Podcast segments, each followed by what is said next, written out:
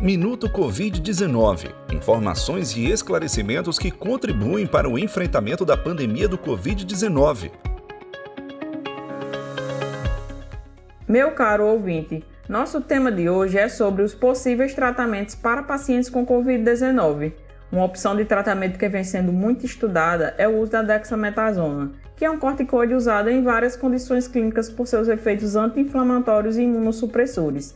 Segundo um estudo realizado por pesquisadores da Universidade de Oxford, o uso da dexametasona trouxe uma redução de até 35% nas mortes de pacientes acometidos pela Covid-19 que necessitaram de intubação.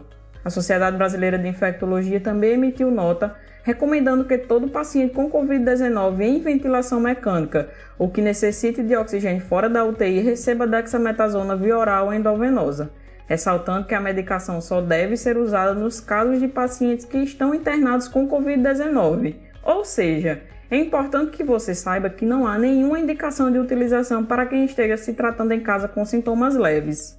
Outro medicamento muito citado como opção terapêutica é a ivermectina, que é um agente antiparasitário de amplo espectro que demonstrou a capacidade de inibir o SARS-CoV-2 em um experimento in vitro. Infelizmente, uma ínfima porcentagem de estudos in vitro reproduzem os mesmos resultados em seres vivos em condições reais. As doses usadas para tratar doenças parasitárias são consideradas insignificantes em relação às doses que conseguiram realizar a inibição da replicação viral do SARS-CoV-2 no in vitro seria necessária uma dose 17 vezes maior do que a dose máxima permitida para seres humanos, o que impossibilita o tratamento efetivo. Isso porque essa sobredose poderia causar sérios riscos à saúde com efeitos deletérios sobre o sistema nervoso, incluindo depressão do sistema nervoso central, visto que a própria infecção pelo coronavírus promove uma maior permeabilidade na barreira hematoencefálica que protege nosso cérebro da ação de algumas substâncias nocivas, permitindo maior distribuição da ivermectina no sistema nervoso central.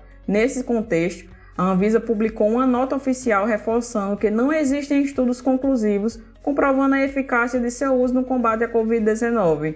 A Anvisa reforça ainda que não há medicamento no Brasil aprovado para a prevenção da Covid-19.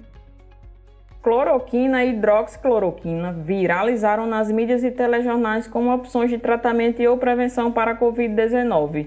No entanto, tem-se que, até o momento, estudos clínicos recentes demonstraram evidências clínicas da ineficácia desses medicamentos em seres humanos, além da alta incidência de efeitos adversos e interações medicamentosas, especialmente em pacientes gravemente doentes. Em julho, dois estudos publicados pela revista Nature apontaram que a cloroquina e a hidroxicloroquina não são úteis no tratamento da Covid-19, pois a hidroxicloroquina foi administrada nos experimentos em macacos e o medicamento não mostrou eficácia em nenhum momento da doença, seja antes da infecção, logo após o contato com o vírus ou mesmo em casos mais avançados da doença. A revista Nature ainda publicou um estudo que testou a ação da cloroquina em células pulmonares humanas e os resultados não comprovaram a eficácia da cloroquina contra a infecção pelo coronavírus.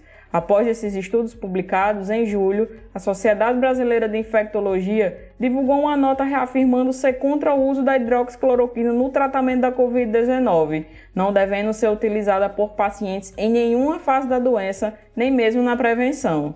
Fique ligado nos próximos episódios que continuaremos falando sobre os estudos relacionados às opções de tratamento contra a Covid-19. Para obter nossos conteúdos na íntegra, acesse Minuto Covid no Spotify e Instagram. Você ouviu Minuto Covid-19.